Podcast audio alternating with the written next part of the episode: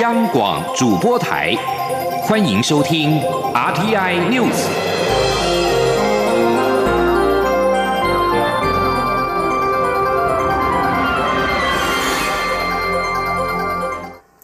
各位好，我是李自立，欢迎收听这节央广主播台提供给您的 RTI News。美国总统川普二十七号正式签署了总额高达两点三兆美元的二零二一年财政年度的拨款法案，其中包括了台湾保证法，呼吁美国政府对台军售常态化，支持台湾有意义参与国际组织，并且检视国务院对台交往准则。国会意见指出，美国政府支持台湾持续针对不对称战力，促进台湾增加国防支出，以提供国防战略的足够资源，常态化对台军售，以协助台湾强化自我防卫能力。外交部今天对此表示欢迎跟感谢。外交部指出，这项法案并首度框列了三百万美元的授权额度，给予全球合作及训练架构。展现对台美关系的强劲支持，政府将会持续在既有良好的基础上，秉持互信、互惠、互利的原则，跟美方携手合作，稳健深化台美在各领域的全球合作伙伴关系。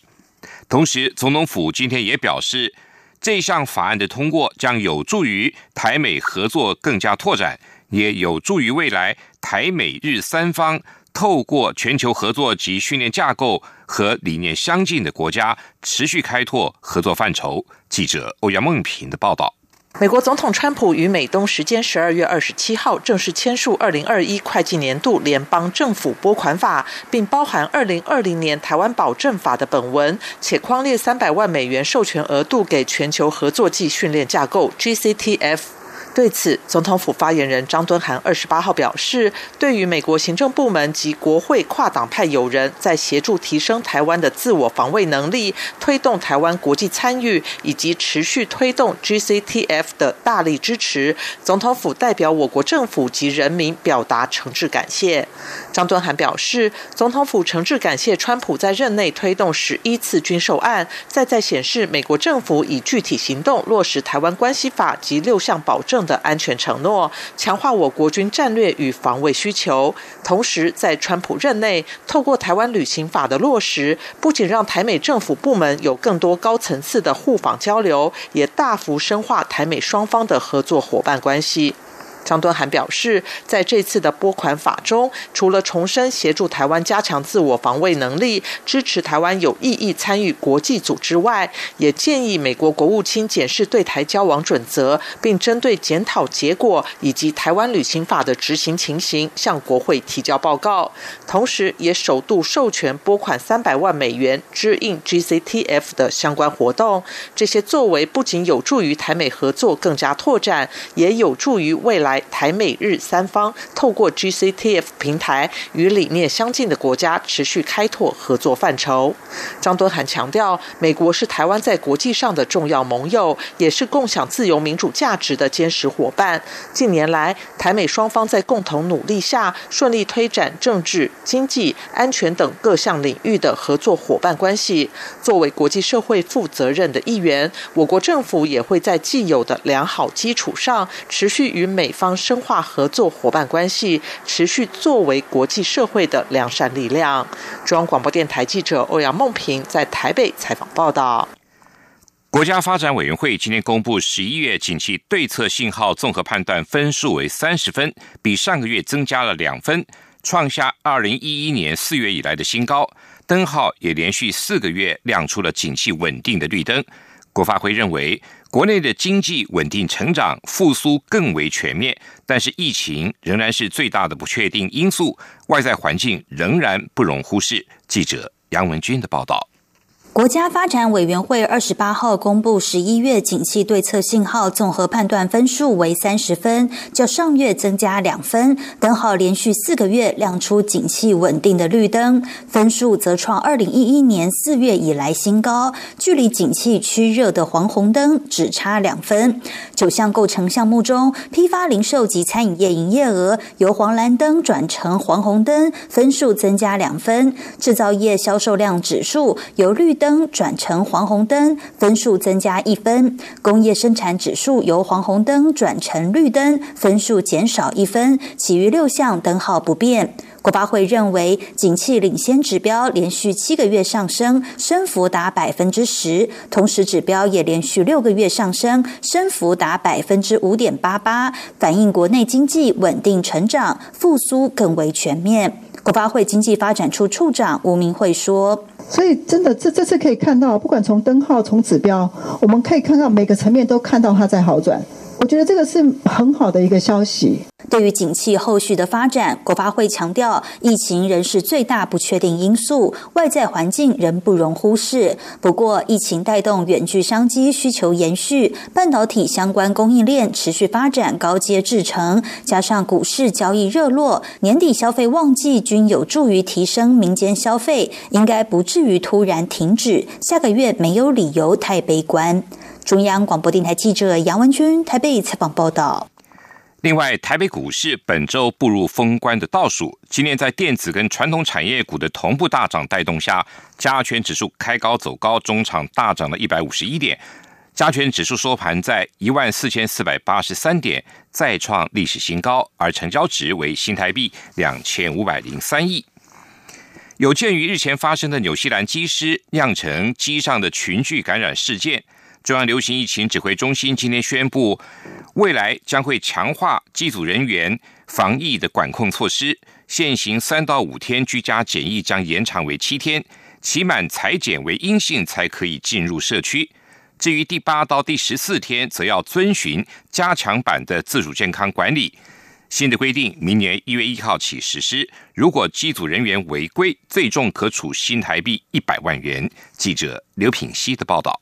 中央流行疫情指挥中心二十八号宣布，强化国际航空公司机组员健康防疫管控措施，包括要求组员出勤报道时填写声明书，严定飞行中应该佩戴口罩，服务后加强手部消毒等规定。此外，也严格要求组员在外站住宿期间不得外出，而且禁止接触当地访客。每天应该记录及回报健康状况跟在外行动。航空公司也必须建立专责机制，像是及时监控系统 （CCTV） 或是保全专责人员，侦测组员是否外出。此外，机组员返国后居家检疫期由现行的三到五天延长为七天。航空公司在居家检疫期间，必须强化对组员关怀的监测作业。检疫期满并检测为阴性后，才可以进入社区，但仍需遵循加强版的自主健康管理七天，包括禁止搭乘公共运输工具，禁止出入人数众多、不易维持社交距离，而且会近距离接触不特定人士的场所。外出必须佩戴口罩，机组员也要详实记录行程跟接触人士等。如果机组员没有遵守相关规定，将依传染病防治法裁处最高新台币一百万元，而航空公司也必须尽到督导职责，否则也可依法开罚百万，并视违规情节缩减航班。交通部民航局副局长林俊良说：“如果未来组员在没有遵守刚才讲的这个加强措施的部分，啊，那会有一个传染病防治法的方式可以做处理。”那有关航空公司呢，我们有特别要求，必须要尽到督导职责。好，那这部分我们在法律上也都有找到相关的一个规定。那未来航空公司如果属于督导不周的部分哦，会面临就就是我们的法律的裁处以外，如果情况严重的话，还就是不排除再把它做一个减班的一个限缩的一个行政的一个措施。指挥中心表示，根据这项作业原则，机组员在七天居家检疫期间内可以再派飞长程航班，但是返台期间必须入住公司宿舍、指定防疫旅宿或是符合防疫要求的居所。执勤应该搭乘公司专车或是防疫车队。航空公司宿舍的防疫管理也应该符合指挥中心防疫旅宿相关指引。央广记者刘聘熙在台北的采访报道。另外，英国变种病毒入侵各国，台湾是否会比照他国禁止英国航班入境？对此，指挥中心指挥官陈时中表示，台湾准备得宜，集中检疫跟医疗的量能都很充足，因此没有锁国的必要性。陈时中也表示，目前我国针对英国航班，就是采取入境前后检疫，并进入集中检疫所，把风险降到最低。因应英国出现 COVID-19 变种病毒，台湾对英国升高了严防措施。疫情指挥中心今天在记者会中也说明了，英国抵台班机的十三名机组人员以及一百一十四位旅客的裁检结果，共有三名检验为阳性，其中一个人发烧之后送医，两个人没有症状。另外一百一十三名旅客。搭乘防疫巴士前往集中检疫所，十三名机组员前往防疫旅馆进行居家检疫。疫情指挥中心今天也公布了国内新增八例境外移入 COVID-19 确定病例，是按七八七到七九四，分别来自英国、菲律宾及印尼。寒流要来了，中央气象局今天下午发布了低温特报，三十号寒流迅速南下，各地气温明显下降。三十号下午开始到一月一号，各地气温明显偏低，全台十六个县市都非常的寒冷，北部七个县市的低温恐怕下探六度以下，其余的十五个县市也都有十度以下低温发生的几率。气象局提醒民众加强保暖，预防低温导致的呼吸道跟心血管疾病，避免长时间逗留在寒冷的环境。冬季也是流感好发的季节，要注意手部的卫生跟咳嗽的礼节。农作物跟水产养殖业要注意寒害。继续关心中国人权的最新消息，中国公民记者张展因为报道 COVID-19 武汉疫情被控寻衅滋事，全案在今天在上海开庭，法院判张展四年有期徒刑。张展今年二月到武汉，针对当地的 COVID-19 疫情发表了大量视频跟文字的报道。张展的友人李大伟在接受央广访问时指出，为了调查染疫死亡人数，张展曾经半夜进入殡仪馆。为了报道真相，他甚至应征当临时工进入武汉汉方舱医院。张展在今年五月被逮捕，关押到上海浦东新区看守所。为了表达对当局不满。张展从六月开始绝食抗议，看守所人员只能透过鼻胃管强制灌食维持他的生命。另外，被控偷越边境的十二港人案，预定也在今天在深圳开庭。十二名港人八月底从香港搭船疑似偷渡前来台湾，被中途广东的海警截获关押，其中大部分都曾经参与香港的反送中运动。在十二港人案开庭的前夕，美国驻广州总领事馆的发言人表示，这些所谓的罪犯是在逃离暴政，中国不择手段的阻止人民寻求自由，呼吁要立即释放他们。全球 COVID-19 疫情再掀波澜，英国又出现了变种病毒，威力更强，并且快速传播。韩国今天表示，南韩出现三起在英国出现的 COVID-19 变种病毒的确诊病例。专家担心这种病毒将更具传染力。目前已经有超过五十个国家对英国寄出了旅游禁令，南韩也是禁止来自英国航班的国家之一。禁令期到今年年底。为了防堵疫情，日本放送协会 NHK 跨年老牌电视节目《红白大赛》今年将不开放观众进场。这是节目从一九五一年开播以来第一次发生这种情况。而韩国首尔市原定在十二月三十一号举行的传统新年的敲钟仪式，也受到疫情的影响取消。这也是自一九五三年以来的首次。澳洲雪梨是全球第一个迎接新年的主要城市。受到疫情的影响，澳洲当局已经下令禁止跨年夜的大型集会。气候暖化加剧了极端气候的形成，而根据今天所公布的最新报告。二零二零年，全球的灾损高达一千五百亿美元，大约是新台币四点二兆元，超过了二零一九年的灾损金额，反映全球暖化是长期的影响。发行社报道，这些天灾夺走了至少三千五百条人命，导致了一千三百五十多万人流离失所。根据全球非政府组织基督徒护员会年度的统计报告，这一类负担。不成比例的落在贫穷国家身上，并不令人感到意外。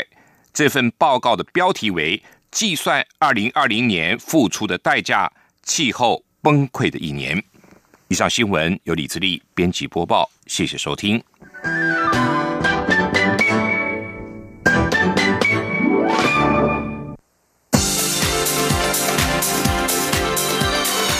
这里是中央广播电台台湾之音，欢迎继续收听新闻。欢迎继续收听新闻。因应美国来猪明年开放进口，农委会、卫福部各推台湾猪标章，而且卫福部的标章不需审核，由厂商自由下载。外界忧心恐怕缺乏公信力。农委会主委陈吉仲今天在立法院强调，两种标章都清楚的标示使用国产猪，让国人安心，这是基本门槛。而且政府自明年起会针对两种标章展开稽核，如果标示不符，将开罚新台币四万到四百万元，并且提供吹哨者奖励。记者谢嘉欣的报道。农委会、卫福部各推台湾猪标章，前者需经过申请审查并签订切结书才可核发，但卫福部标章不需申请，厂商可自行下载。两种标章并行也引起外界疑虑，公信力恐打折扣。朝野立委二十八号在立法院经济委员会皆表达关切，认为卫福部标章应有审查机制，或者直接统一标章。农委会主委陈吉仲强调，标章目的是让消费者清楚了解猪肉来源。虽然卫福部标章不需申请审查，但都要做好标示，让消费者安心，这是基本门槛。不过，他会向卫福部反映立委意见。他还说明年起，政府会针对这两种标章同步展开稽核。他说：“啊，所以卫福部这个是可以自由下载，没错。要不要需要申请？不用。要不要审查？不用，要不要集合？要，一月一号开始全部要集合。陈吉仲表示，明年起标示不符的业者，不但要撤销标章，也将开罚新台币四万至四百万元，并且设计吹哨者条款，检举将有奖励。对于立委提议，若消费者在贴有台湾猪标章的店家买到非国产猪肉及其制品，政府应思考如何保障消费者权益。陈吉仲则允诺演绎。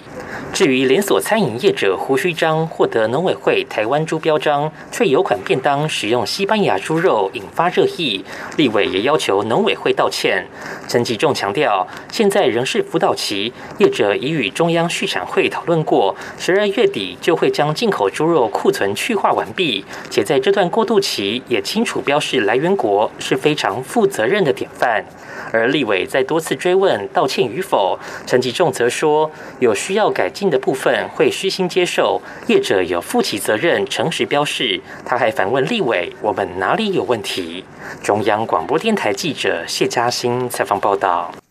为反对来猪进口，国民党今天则串联各县市议会党团。召开反来猪拼公投护食安记者会，表示将尽速协调各执政县市政府提出进口来猪的把关措施，并筹划护食安公投案第二阶段连署的相关作业，也将举办全面性的誓师跟系列活动，务必让公投成案。对此，民进党发言人严若芳今天强调，是否开放？饲料添加莱克多巴胺的美国猪肉进口是食安的问题，也是科学问题。衡量的基准应该是放诸国际都可行的科学标准，而不是政治，不应该以政治作为衡量基准。另外，新北市议会日前通过自治条例，规定猪肉以及产制品瘦肉精零检出，并且寄出罚则。新北市自治条例二十五号已经送到行政院核备，行政院尚未回复新北市。由于新北零检出的规定跟中央的政策相抵触，新北市新闻局长蒋志伟今天表示，如果中央不核定，新北将会提起诉愿、行政诉讼以及市县等手段来应应。记者王威挺的报道。为了防堵来猪入侵，新北市议会日前三读通过《新北市食品安全卫生管理自治条例修正案》，规定猪肉及加工制品乙型受体素零检出，检出但未超过安全容许标准者，处新台币三万元以上十万元以下罚款；检出且超过安全容许标准者，处六万元以上两亿元以下罚款。上述罚则可以按次处罚。新北市政府规定来季零检出，但与政府开放来猪进口的政策相抵触。新北二十五号将自治条例送行政院核备，尚未收到政院的回复。新北市新闻局长蒋志威二十八号下午受访时表示，若中央否决新北的自治条例规定，将提起诉愿、行政诉讼和释宪。蒋志威说：“目前没有回复，如果他们。”就是不核定的话，我们没有我们不接受的话，我们就会提起诉愿、行政诉讼或申请释宪。明年元旦开放来猪进口的时间点越来越近，但中央与地方政策仍未统一。蒋志伟表示，元旦之后，新北将依照《食品卫生安全管理法》和《自治条例》两项法规执法。地方食安稽查时，业者除了要遵守食管法的规定。也要遵守新北自治条例中猪肉及制品来记零检出，以及九大类业者需明确标示不含来记，若标示不实，最重可处四万元以上四百万元以下罚款。中央广播电台记者王威婷采访报道。明年一月，数位身份证即将进行试办，但是新竹市政府日前决定暂缓。对此，内政部次长花敬群今天重申，会持续跟新竹市政府沟通，事办的政策目前没有改变。朝野立委则认为，内政部跟民间还是沟通不足，无法消除疑虑，才会让政策不断受阻。记者林永清的报道。内政部十月宣布，明年一月开始在澎湖县、新竹市及新北市小规模试办数位身份证换发，但政策一波三折后，改为只在新竹市试办。没想到新竹市府日前仍以自然有疑虑为由，决定暂缓。内政部次长花敬群二十八日赴立法院内政委员会备询时指出，数位身份证的试办政策目前没有改变，许多外界的质疑与担忧，就是必须透过自安测试才能找出问题解决。花敬群说。那我想这些部分确实社会上有些疑虑，那可能导导致现是有一些压力，我们也都理解。哦，那当然，呃，这是呃也是行政院的核定的重大政策嘛，所以说我们在内政部站在主办机关的立场，我们当然还是要持续的沟通。民进党立委赖慧媛质询时表示，台湾作为科技大国，如果没办法推动数位身份证，实在是一个笑话。他虽然认为部分质疑与报道都有妖魔化数位身份证的状况，但这也表示内政部与外界沟通不足。对此，花敬群表示，内政部会痛定思痛，积极改善沟通，而治安疑虑还没有消除之前，绝对不会贸然推动。选区在新竹市的国民党立委郑正前接受央广访问时表示，在隐私权等问题无法得到真正保障的情况下，他认为新竹市暂缓试办的决定是适合的。郑正前说：“因为。”整个新竹是以高科技产业闻名，那么我们对于治安跟隐私权的要求其实是非常高的。那么如果数位身份证没有办法真正呃确保的时候，我觉得不应该让新竹市民来当白老鼠。国民党立委鲁明哲也表示，诈骗集团盗用各资无所不用其极，政府更不能当诈骗集团的帮凶。政府要花那么多钱推动数位身份证，如果不能保证百分之百的安全，就不应该贸然施行。央广记者林永清采访报道。农历年的脚步近了，民众开始关心年菜的料理。经济部首届台湾米其林市场鱼浆王的争霸战结果今天出炉，共选出了三十组鱼浆王。散落在全台十四个县市，而且从传统老店到新生代的创新摊位都有，各具特色。经济部中部办公室今天指出，传统市场虽然历经了疫情的冲击，但是目前买气已经逐渐回温。后续将会制作鱼江王美食地图，让消费者按图索骥，并且举办多场次的活动，期盼能够刺激更多买气，以美食美感带领消费者。感受传统市场之美。记者杨仁祥、谢嘉欣的报道。经济部首届台湾米其林市场鱼浆王争霸战，锁定全台自制鱼浆料理业者，从美味、创新、制作及贩售环境等面向选拔市场鱼浆王。在历经一个多月赛期，终于在二十八号公布结果，共有三十名业者获得首届鱼浆王殊荣。决赛评审委员阿发师施建发强调，获选的鱼浆料理都是秋楼菜，且充满人情味。他说：“好，你看他们有做五十年、六十年、八十年的，还有做到百年的老店的，真的很感谢经济部能看到这些那么辛苦的呃鱼丸商，他们可以把它哈拱出来，让他们大家知道，好，那大家都知道很多大厂牌的都是机器做的，像这手工打的东西，我认为他们的特色就是手工那个人情味，真的是没办法在普通的一些诶大卖场买到的那种冷冻的或是那种机器做出来的口感。这三十家鱼浆王业者从老店到创新摊商都有，例如高雄新民金鱼丸就将火龙果入菜，打造富含果香及鲜鱼风味的火龙果丸，而新竹市百年老店鱼香则重现一度失传的宗破塞料理碰风丸，也就是盐酥甜不辣，在油炸完起锅时像是乒乓球，但一遇冷就会马上缩小，成为竞赛亮点。鱼香新一代接班人陈玉甫说：“它是一定要就是用鱼浆加很大量的鸡蛋，用手一直去打，打到整个发起来之后呢，你炸下去的时候，你就会知道说有没有有没有你有没有打发，因为如果有打发的话，它就会膨得很大；如果没有打发的话，它就没有它就不会膨胀。”经济部中部办公室表示，今年爆发武汉肺炎 （COVID-19） 疫情，冲击传统市场买气三到五成。不过，经济部趁此期间从软硬体着手，升级市场建筑结构，改善排水，并鼓励导入外送、结盟推出套餐。在配合防疫政策下，如今买气已然恢复。后续将制做鱼江网美食地图，供消费者按图索骥，并举办各场次促销及品尝会，满足饕客的味蕾，增添市场买气。中央广播电台记者杨仁祥、谢嘉欣采访报道。前进，新南向。